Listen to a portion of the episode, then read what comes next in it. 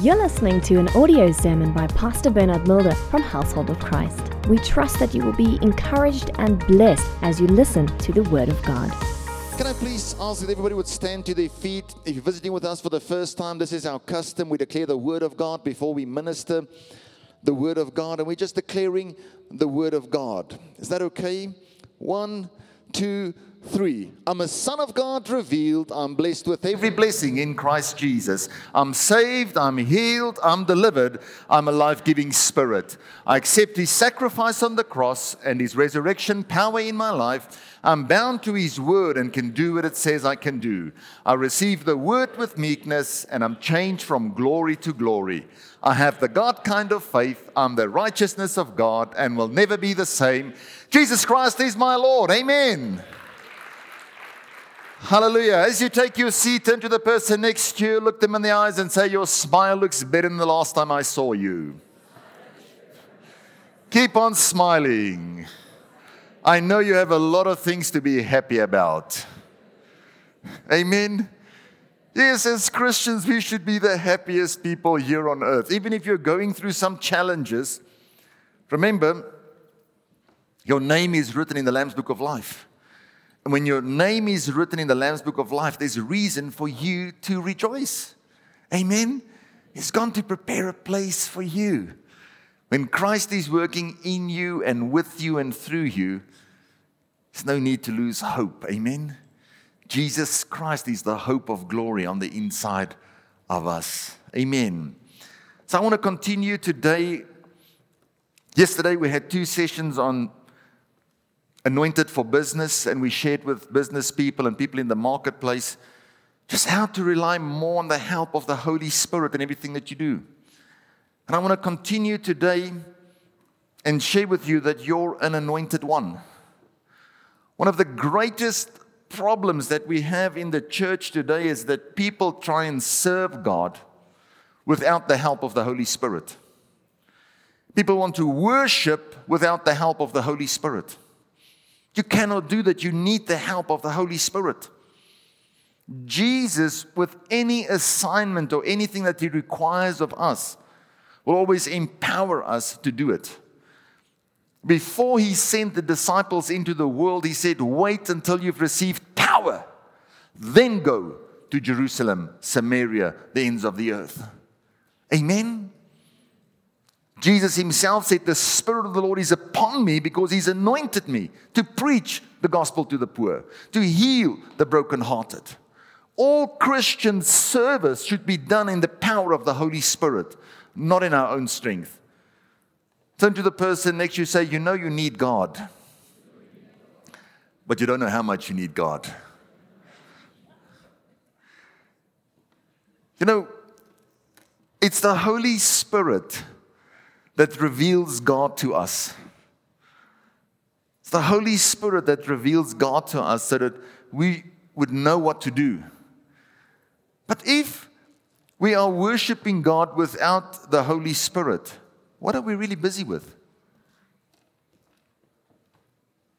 Turn to the person on the other side, say, We need God. But we don't always know how much we need God.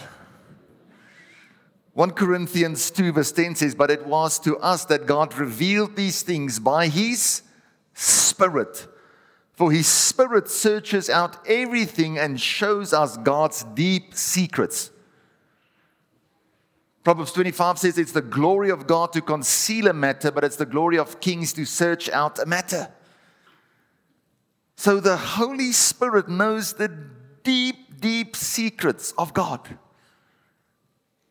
You need the Holy Spirit to reveal to you that you're anointed for business.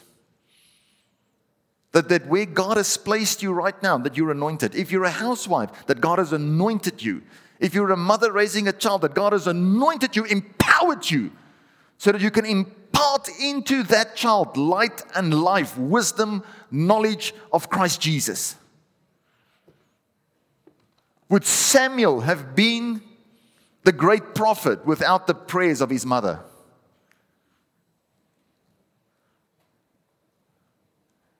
Okay, let me rephrase it. Mommies, who of you have realized you need God to raise your children? Now you understand what I'm saying. Who of you have realized you need a fresh anointing daily just to do some of the homework? Peter, at the day of Pentecost, could only say, This is what was spoken by the prophet Joel. When the Holy Spirit was poured out on him, he had revelation, he could understand. This is what was spoken by the prophet Joel. You, you think these people are crazy, they're not. God mentioned it in his word, and the Holy Spirit has revealed it now to us. This is nothing new. It's the Holy Spirit busy working. I said yesterday if you're a doctor, and you've got the presence of God.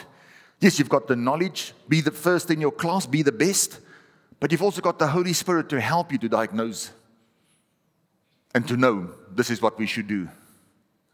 When other people won't know, you'll know. When you're consulting people, you'll know. If you're an engineer or an architect, you can design things and you know God will help you and show you. A housewife, a mother, a teacher, Sometimes when you are teaching children, you have to look beyond their behavior to what's the real problem. Let the Holy Spirit reveal the root so that you can really help them. With your own children, you need the grace and the anointing. Where you need the wisdom of God, the anointing, the Holy Spirit to reveal the deep things that only God knows about the situation. Amen. So, anointing. Everybody wants a fresh anointing. So, I want to talk a little bit about it. Turn with me in your Bibles to the book of Genesis 28. So, when you read about something for the first time in the Bible, it's very significant. We know Abraham, Genesis 22. The first time the word worship is used was with Abraham when God asked him to sacrifice Isaac. And when the servant said, Where are you going? He said, Me and the lad, we're going yonder to worship. We understand the sacrifice of praise, the sacrifice of worship. The first time the word grace is used with Noah, with the flood, God having grace towards us. So, guess what? The first time oil, anointing oil, is used, it's linked to the church. Need to be in a living church. Need to be an anointed church. Need to be in a church where the oil is flowing. Amen. So let me read. Let's read from verse 16. Then Jacob awoke from his sleep. Or let's go to verse 15. Behold, I am with you and will keep you wherever you go, and I will bring you back to this land, for I will not leave you until I have done what I've spoken to you. Now, let me just on that scripture say something quickly. Jacob has just betrayed his dad, lied to his dad, took his brother's birthright. Turn to the person next to you, say he's messed up big time. Turn to the person on the other side, say he's messed up so much he's running away. That's all I'm going to say. Or let me, even when you've messed up, God has not changed his mind about what he wants to do in your life. Did you hear what I said? Even when you've messed up, you've lied, you've cheated your dad. I mean, I don't think there's a greater thing that you can do. you know, when you've got family problems, it just escalates. Amen? Let me see your hand. Am I talking to the right people here?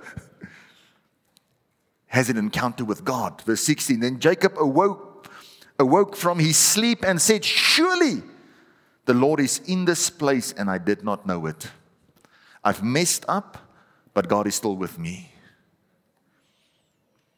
And he was afraid and said, How awesome is this place! This is none other than the house of God. And this is the gate of heaven. Then Jacob rose early in the morning and took the stone that he had put at his head set it up as a pillar, and poured out oil on top of it. And he called the name of that place Bethel. Wow. First mention of oil is linked to Bethel, God's house. A matter of fact, when Jacob was lying down on the ground and the Lord showed him a vision. He saw the temple that would be built. That's what the Lord revealed to him with everything. Did you know that? Can I have a, a man here quickly? Marius, yeah, you a good solid temple. Amen. Just come up, come up.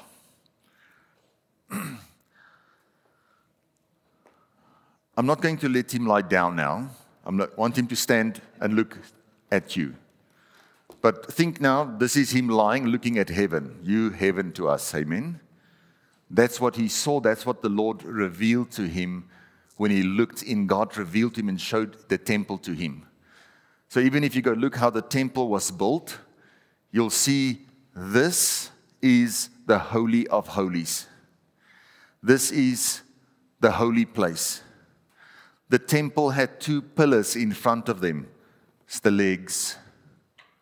The chambers next to the Holy of Holies were where the priests lived. The upper part is where the treasures of the temple were stored. When God has done some good things in your life, remember them. Amen. Guess where the altar was that burnt the sweet fragrance before you went into the Holy of Holies? If this is the Holy of Holies, that sweet incense altar was here. Turn to the person next to you and ask them, How's the fragrance in your heart? So God was revealing to him the whole pattern of the temple. And what did he do afterwards? He took the rock, took oil, and he poured oil over it. Amen. Inside of the holy place, there were the lamps, lampstands. Am I right? What does that refer to in the book of Revelations? Revelations 1, when the started writing about the seven churches, what did he see? He saw the stars and he saw lamp, lampstands.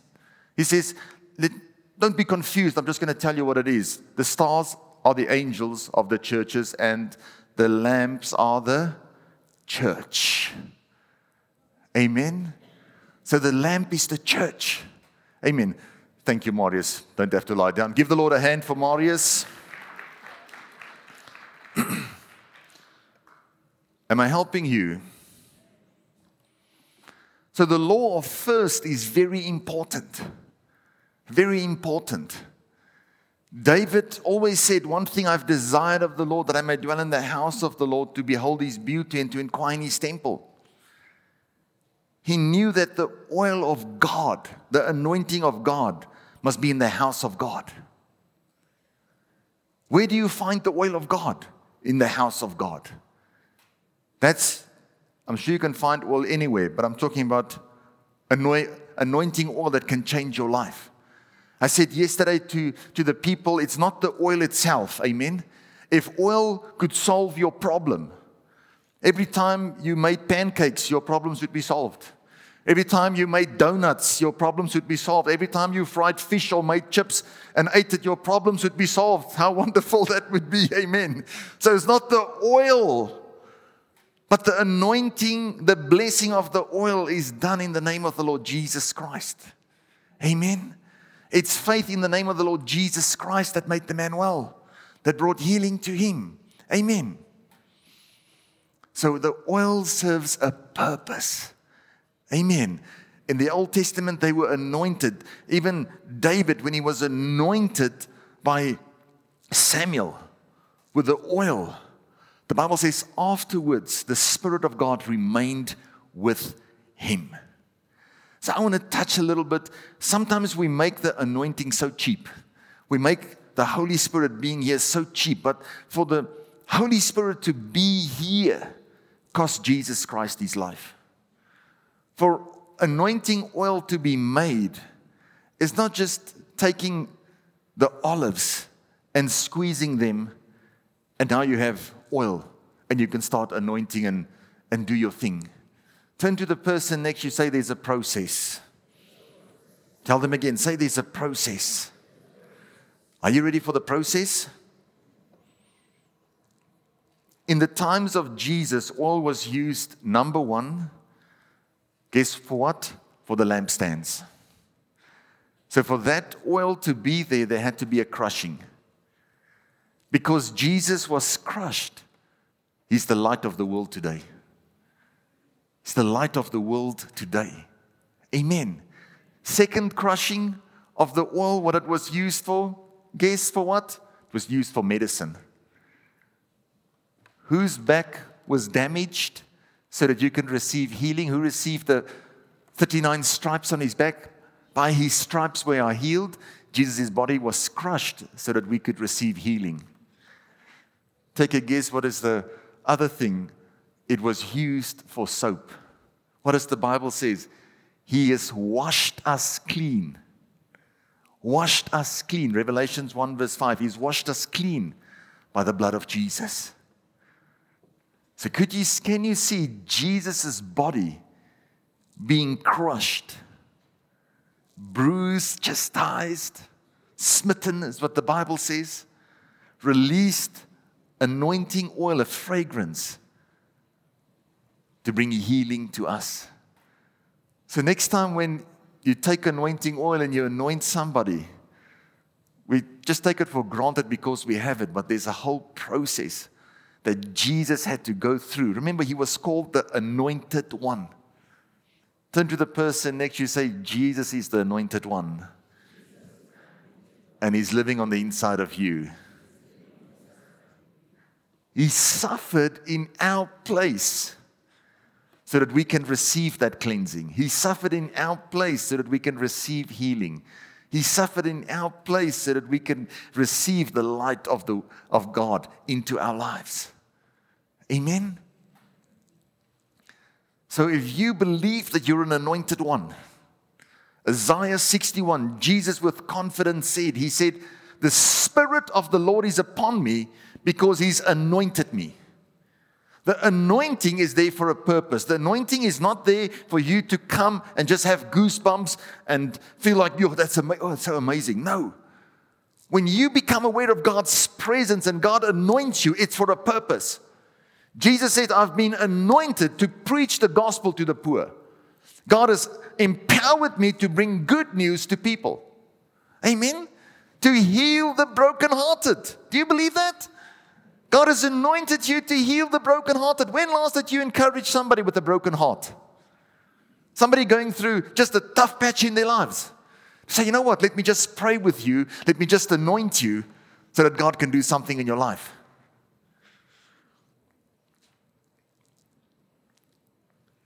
In the Old Testament, actually, when they anointed somebody, they almost smeared them on it. That's what the word means to, to rub it on. Amen. I told people that that oil, the fragrances that was in it, when you anointed somebody, you could smell it for two weeks on the person. Two weeks, you could smell it. So, oftentimes, when people just come to church now and then, they come under that anointing, that fragrance is upon them. But when you leave, does it remain? Oftentimes, people will come and attend a conference and they'll say to me, or a ministry, and they say, We've experienced that, that anointing of that ministry has come upon them. And they'll say, We have to do this and this and this. I say, Sure, that's great. We'd love to do that. Can I ask you something? Will you come and see me two weeks from now? And let's talk about that. Do you know why I say two weeks? Because in two weeks it will rub off. if it's really taken root in your heart, you'll come and you'll change. But if it's just rubbed off on you and it's exciting, that's a good thing, they're doing it, we must do it. Let's see, two weeks from now. That's why I say this with humility and sincerity of heart. If you're running from conference to conference to conference, you probably find that your life has not changed. You're probably just more confused than ever before. Because you're at a conference, you receive the anointing, you're excited, okay, I'm going to do that. Uh, marriage conference, okay, I'm going to be love my wife more and be more kind. For one week, and then the week after that, rubs off. Because you have to allow the Word of God to become an integral part of your life. And when you do that by its very nature, it will start to change you. Amen. Without the anointing upon our lives, without the empowerment of the Holy Spirit, it's impossible to serve God. It's impossible to fulfill your purpose. Jesus was anointed by God. And the Bible says, Acts 10, verse 38, how he went about doing good and healing all who were sick, who were demon possessed, because God was with him. Jesus started as a carpenter, but when the Spirit of the Lord came upon him, started changing people's lives. David started as a shepherd boy, but after he was anointed, he became the shepherd of Israel. Peter was an ordinary fisherman, but after he was anointed by God, he became a fisher of men. The anointing will change you and help you to fulfill your purpose in life. So, in the Old Testament, when somebody was anointed, they were set apart for a specific assignment, a specific purpose. And it gave them confidence because they knew They've been set apart for this assignment. And because they've been set apart for that, God was interested in whatever they were doing, whatever they were saying. Amen.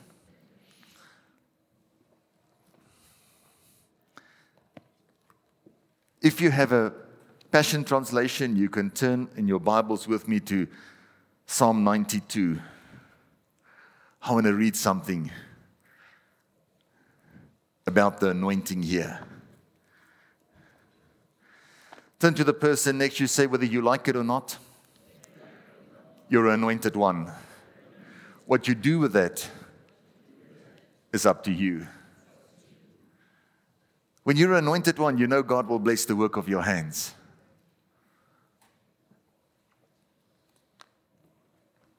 I'm reading from verse 10 or from verse 8. But you, O Lord, are exalted forever in the highest place of endless glory, while all your opponents, the workers of wickedness, will all perish forever separated from you. Verse 10 Your anointing has made me strong and mighty. You've empowered my life with triumph. Was it not after David was anointed as king? 15 year old boy, after he was anointed, now you start hearing how he killed a lion, how he killed a bear, because he knew that the anointing made him strong and mighty. Can read it. The Bible says the lamb was in the lion's mouth, and he would say, Not on my shift. I'm an anointed one, and I'm looking after this sheep of my father. And he would go and take the lamb out of the lion's mouth. Anybody here think you've got that anointing that would like to try that? Just raise your hand. You would think this little boy is crazy. But he believed in the anointing and the presence of God. He knew that he was not a giant slayer, but he knew he had a friend in the Holy Spirit. He knew that God had anointed him, separated him for an assignment, and nothing was impossible for God.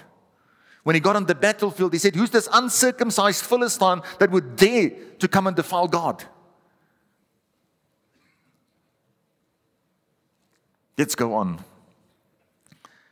You've empowered my life for triumph by pouring fresh oil over me. He says, I remember the oil that was poured over me. You've said that those lying in wait to pounce on me would be defeated. And now it's happened right in front of my eyes. And I've heard their cries of surrender. Yes, look how you've made all your lovers to flourish like palm trees, each one growing in victory, standing with strength.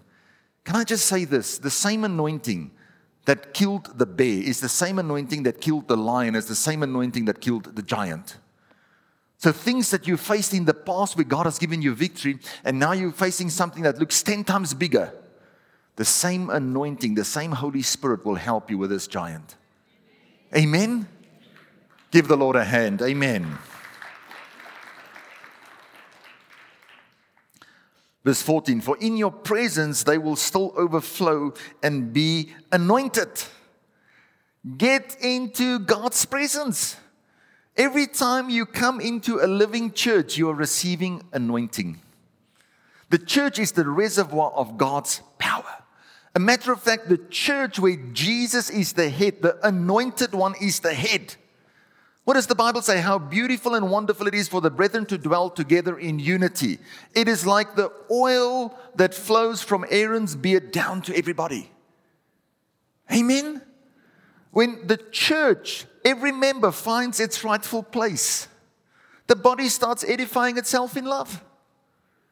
There's an anointing empowering the body of Christ.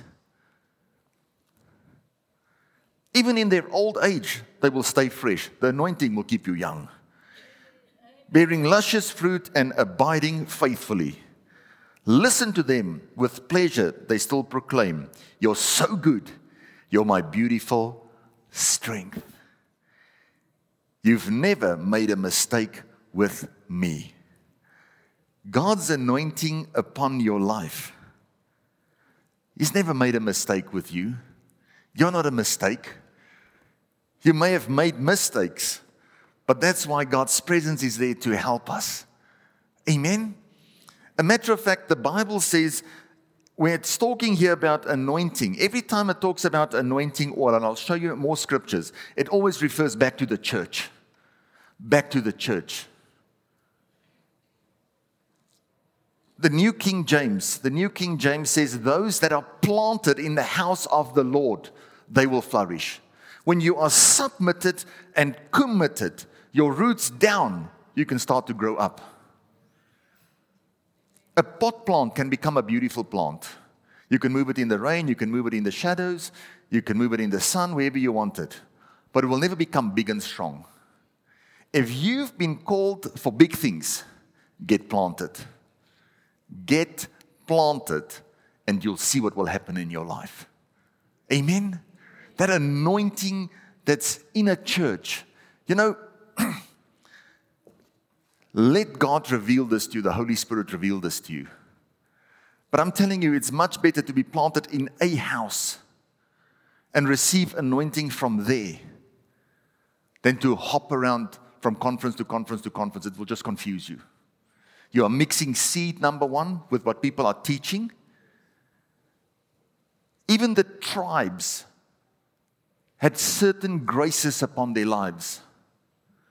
Had certain graces upon their lives.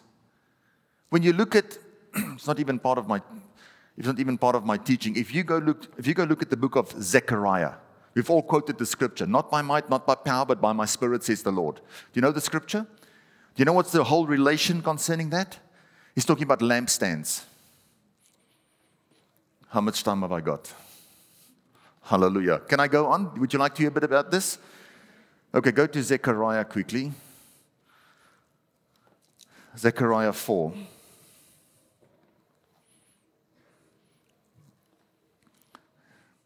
This too. And he said to me, What do you see?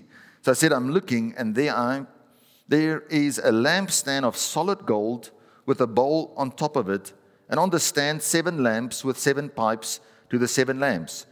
Two olive trees are by it, one at the right of the bowl and the other at the left. So I answered and spoke to the angel who talked with me, saying, What are these, my Lord? Then the angel who talked with me answered and said to me, Do you not know what these are? Don't you understand the things of the Spirit? Why are you asking these questions? And he said, No, my Lord. So he answered and he said to me, this is the word of the Lord, Zerubbabel, not by might nor by power, but by my spirit, says the Lord. Why are you, a great mountain, before Zerubbabel? You shall become a plain, and it shall bring forth the capstone with shouts of grace, grace to it. What is the capstone? The capstone is the chief cornerstone that was rejected by everybody. What is the chief cornerstone? That's Jesus Christ Himself, the foundation that's being laid that we are all building in as living stones. Amen? That's what it's talking about. Anointing, oil, not by might, not by power. What is the message when the anointing starts to flow? Grace, grace. When the word became flesh and manifested and we saw its glory, it was full of grace grace upon grace. Let's just go to verse 11. Then he answered and he said to him, What are these two olive trees at the right of the lampstand and at its left? And I further answered and I said to him, What are these two olive branches that drip into the receptacles of the two gold pipes from which the golden oil drains? Uh, take your time and go to Revelations. It talks about these two witnesses again, it talks about the olive trees. The most important thing that oil must flow, that oil must flow. One of the problems the church has today is we've moved away from the oil. We've moved away from the dependence upon the Holy Spirit. We want to serve God from here, but we're not doing it in the power of the Holy Spirit. Can I tell you something concerning Christian service? I told the people yesterday, Acts 1, verse 8, after they'd received power, the disciples went through a lot of tough things. I mean, some of them were martyred. I think last week when my wife shared, 11 of them died the martyr's death. But bring me one place where they complained. Not once did they complain. Why? Because they were doing their Christian service in the power of the Holy Spirit. The seven lampstands, it's churches. The church is the place where the oil should be, where you can be refreshed. Psalm 23, what does it say? You prepare a table before me in the presence of my enemies. You anoint my head with oil. My cup runs over. Surely goodness and mercy shall follow me all the days of my life, and I will dwell in the house of the Lord forever and ever. Even the reference where he's saying, Surely goodness and mercy will follow me all the days of my life. What did the priest declare in the temple when it was open, Solomon's temple, according to the pattern of Jacob, where he had poured out the oil, what did they declare in the temple? They said, The Lord is good and his mercy endures forever. The Lord is good and his mercy endures forever. The Lord is good and his mercy endures forever. What happened when they said that? The anointing of the Lord fell upon the priest and everybody fell down.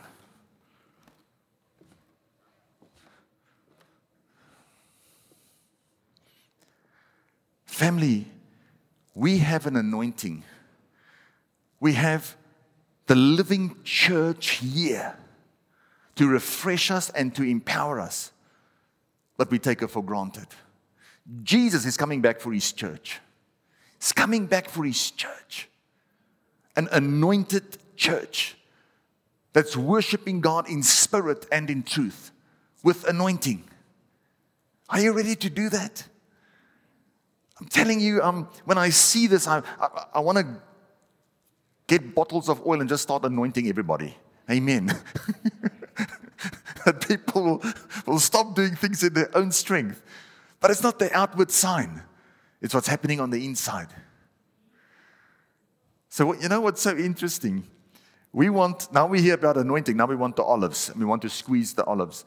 When you just press the olive, there's only white sap that comes out. And when you taste it, it's bitter. Do you know what needs to happen for the oil to be oil? It needs to be crushed. An olive press crushed. Jesus was crushed so that you and I can have hope. Jesus was crushed. Crushed. When it's all crushed, now there's hope now that anointing oil can start to flow. Jesus was crushed to become the anointing oil that heals us, to become the anointed one. I mean, I've said enough to, to, go, to go home, but just go meditate upon that. On that cross had to be crushed, crushed, crushed. Are you still anointing yourself? Do you have anointing oil to anoint yourself? We have to anoint ourselves. The Bible says in the book of James, New Testament, call the elders, let them anoint him. Why? Because it's the outward sign of what's happening on the inward, inwardly. When you anoint somebody, when you understand where it comes from, it's not just oil. There's been a crushing of the Christ, the anointed one, to bring healing. The Bible says, anoint, pray for that person, and healing will flow. Amen. Are you ready to go out and pray for somebody? Matthew 6:13. The Bible says they anointed them with oil when they went out. They didn't just lay hands on the sick, but they anointed them and prayed for them. Let us go out and have that kind of mindset just to do that. Amen. Can I say this? The anointing brings protection. What was it that protected Abraham? When God said, I will be your shield, I will be your protection. What was it? That was God Himself. I'm not even touching on what the Word of God says about God's fire that goes before us, the fire of God that burns around us for His name to be glorified within. But the anointing brings protection. You need to know that you're an anointed one.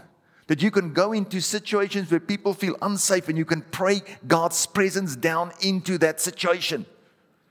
Go into your house if you feel unsafe, go and anoint that house. Amen. I mean, were, uh, the Baptists are people baptizing people. Maybe we'll become the anointers. That uh, we're just anointing people. No, please don't call us that. Amen. The anointing lifts the burden. The anointing lifts the burden. It shall come to pass in that day that the burden will be taken away from your shoulder. And his yoke from your neck, and the yoke will be destroyed because of the anointing oil. Can I say something? There's a difference between breaking something. If I break the yoke and I destroy the yoke, there's a big difference. If something is broken, I can still fix it and I can put it back on you. But when it's destroyed, cannot come back. The anointing destroys the yoke. The anointing destroys. God destroyed sin. God dealt with sin once and for all. Amen. Next time when you anoint yourself, remind yourself that it's been destroyed. And let that anointing work in you and through you. Amen. The anointing brings restoration. Turn to the person next to you, say, Anointing brings restoration.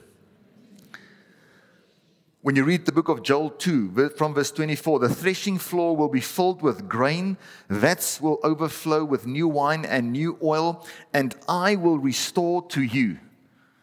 The anointing, the working of the Holy Spirit brings restoration in your life, brings change in your life. Can I say one of the most important things? I'm, I'm going to start closing now. The most important thing that the anointing will do in your life, it will restore relationships. Will restore relationships. Once you've been empowered by the Holy Spirit. Remember, Jesus, what did he do when he spoke to the women at Samaria? He got rid of his disciples. He said, Go buy some food. Got them out of the way because he knew he was going to blow their minds. Why? Because a rabbi a teacher was not allowed to talk to a Samaritan woman. In public would ten, be 10 times worse. That's why they freaked out. That's why he got rid of them. He said, just go buy some food. She knew it because she said to him, Why are you talking to me? You're a Jew, I'm a Samaritan. What happened? Acts 1, verse 8, after they'd received power, where did they go? Wait in Jerusalem until you've received power, and thereafter go to Jerusalem, Samaria, and the furthermost parts. Can I tell you something what the anointing will do? Certain people that frustrate you, irritate you, certain people from other cultures that you don't mingle with. Am I talking to the right people? Huh? You don't have to raise your hand. There's certain people, you just hear they're from there. Oh, we don't mix. It's just a Jewish Samaritan problem that you're having 2,000 years later. Am I talking to the right people here? Once you've been empowered by the Holy Spirit and God has softened your heart and you are born of love, you'll look at people differently. You'll look at people through anointed eyes and see Jesus in them and you'll appreciate the Christ on the inside of them, and you'll know that they are made in God's image and likeness. And the thing that God values most about them, He values most about you. Because in our hearts, we are all made to be like God. And they could go to Samaria, to Samaria now and have love and say, Good morning, my sister. Good morning, my brother. And it's not Jews don't mingle with Samaritans anymore. Some of you will stop your nonsense with other cultures when you just get anointed. Mm, that not even one amen. Don't be so serious. I'm giving you some good advice. Jesus said, Wait in Samaria, ach, wait in Jerusalem until you've received power, until the Holy Spirit has come upon you, until I've anointed you, and then you go back. When you go back now, you're not going to go in your own strength, you're going to go in the power of the Holy Spirit. Not only in the power of the Holy Spirit, but I'll be the one to go before you. The anointing gives you the ability to love others. Can I have more than one amen? I think I'm going to start anointing. I'm not going to do anointed for business next time. I'm going to do anointed to love all cultures seminar. Then we see how many people come. Amen. I'm just being naughty, forgive me. Amen. Because everybody wants, I want to be blessed. I want to, and I want you to be blessed. But for God, it's about loving God and loving people.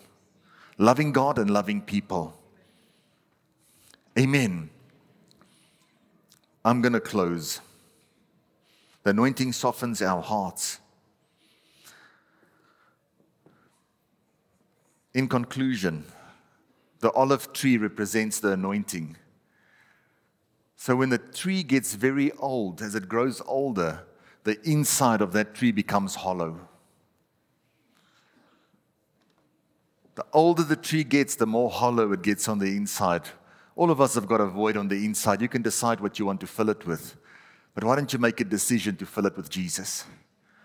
Why don't you make a decision to give Jesus the rightful place on the inside? Sometimes we want to fill all of that with so many things, but it's not things that are pleasing to God. That old olive tree knows the best thing on the inside is God's presence. Amen. That emptiness, let God fill that emptiness. Jesus paid the ultimate price for us. He said, The Spirit of the Lord is upon me because He's anointed me. That anointing is not free, but God has anointed you. 1 John says that you've got anointing on the inside. I'm closing with this. When Jesus was praying in the Garden of Gethsemane, he prayed to such a degree that blood started flowing. Blood started flowing. Can you imagine the intensity, the crushing that blood starts to flow while you are praying? That's what Jesus did when he was praying for us. Blood started flowing so that you never have to pray like that ever. He was crushed in prayer in that way. Do you know what Gethsemane means? It means oil press. Jesus went into the oil press to pray that blood started flowing so that we never ever have to be under such pressure that blood has to come as sweat out of our heads. When he was there, they came to him in the oil press for anointing in your life. They plucked his beard out, humiliated him blood started flowing so that you never have to be humiliated like that. They took him and pushed a thorny bush on his head, crushed his skull with thorns, and blood started flowing again. Curse of this earth being taken upon him. Crushing taking place. What did they do next? They beat him on his back, crushed his body. By his stripes we are healed a crushing taking place so that we can be healed and experience his healing. The cross that he carried was so heavy that he fell down, his knees open, so that the yoke can be easy for you and the burden light. He was nailed to the cross, his hands being crushed with a nail, blood flowing again, taking the sin of the world upon him, a crushing so that the anointing can be released for you and me just to be forgiven, just to come and say, Lord, forgive me, and we are forgiven. Lastly, taking that spear, pushing it into his side, into his heart, opening it up, that water and blood flew out to remind us that the only way to the Father is through the circumcision of our hearts. A total crushing. The Bible says they could not recognize him on the cross. A total crushing of Christ to release that anointing in your life so that we can just stand here and say, Holy Spirit, touch me, come into my life. A price paid in full for you and me. So when you say, I'm an anointed one, don't let it be cheap. The anointing is free, but it's not cheap. It cost Jesus Christ his life. Selah. Precious Father, we thank you for allowing Christ to come to this earth, to be crushed, to release an anointing oil that can bring healing to all. And we thank you for that, Lord. We bless you for that. Lord, we ask for the Spirit of God to fall afresh upon us. The Spirit of God that knows the deep things of God, the price that had to be paid. Help us, O oh Lord, to walk in that power of the Holy Spirit. That as we go out and do Christian service, that we will do it in the strength and the power of the Holy Spirit. And we thank you for that. We bless you for that. We are Spirit of the living God, fall afresh upon your sons and your daughters, Lord, and anoint them for the work of the ministry, for what you've called them to do. Anoint their hands, bless their hands, that they would know as they go out, whatever they touch, O oh Father, that they are anointed from above, O oh Father, to bring change wherever they go, O Father. Thank you, Lord, for the light of God in every person's life to expel all shades of darkness, O Father. Thank you, Lord, that they will know that the blessing of the anointed one is greater than the curse, to break every yoke, O Lord, in Jesus' mighty name. That we will understand that it's not by might, but by power but it's by the Spirit of God. Oh Lord, that we as a church, as the lampstand, will move closer to that olive tree. Christ Himself that was crushed, releasing that golden oil, O oh Lord, into our lives. Come smear us and anoint us afresh, O oh Lord, with your anointing, that people smell the sweet fragrance of the Holy Spirit in our lives. And we thank you for that. We bless you for that. And everybody said, Amen. I want you right there where you're sitting just to put your right hand on your heart, raise your other hand to heaven, and pray this prayer aloud after me. This is to allow the Holy Spirit to come into your life. Are you happy to do that? Let me hear you pray. Say, Precious Father. Say it again. Say, Precious Father. My situation is beyond human means. I need the Savior of the world to save me. Save me, Lord Jesus. Wash me with your blood. Cleanse me from all unrighteousness. I confess with my mouth and I believe with all my heart that Jesus Christ died for me, that He's alive right now, making intercession for all my weaknesses. O oh, Holy Spirit, help me to live a holy life well pleasing in your sight. I am now a child of the Most High God. In Jesus' mighty name. And everybody said, Amen. Amen. Give the Lord a hand. If you've prayed that prayer in humility and sincerity of heart, your sins are forgiven. Your sins are forgiven. The Holy Spirit has disconnected you from your past. The Bible says, He who knew no sin became sin so that we can become the righteousness of God by Christ Jesus. That's the work of the Holy Spirit. Amen. So don't talk about your past anymore. That's Egypt. God has taken Israel out of Egypt into the promised land. Start talking about the good future, the things that God has planned for you. If I can give you some good advice, the easiest way to grow spiritually, number one, connect to a team. Get planted in a church. Connect to a team. Number two, discover your gifts and the dream. Amen. And number three, use those gifts, serve in the dream team. Amen. Everything that you see happen here on a Sunday, there's a dream team. Turn to the person next to you, say, There's a dream team. They make the dream real for you, but it doesn't just happen. There's a dream team. Amen. Give the Lord a hand for the dream team. So that's the pattern. That's very, very easy. And that's how God will do it in your life. So once you get connected to a church, planted in a church, find a living church and serve there. If you've prayed that prayer and you've given your life to Christ, make a decision to walk with God. We've got a, a book on the foundational truths. Work through that, it will help you to grow in the things of the Lord. Amen. To discover who you are in Christ Jesus. Amen. Has your faith been lifted? Are you convinced that you're an anointed one?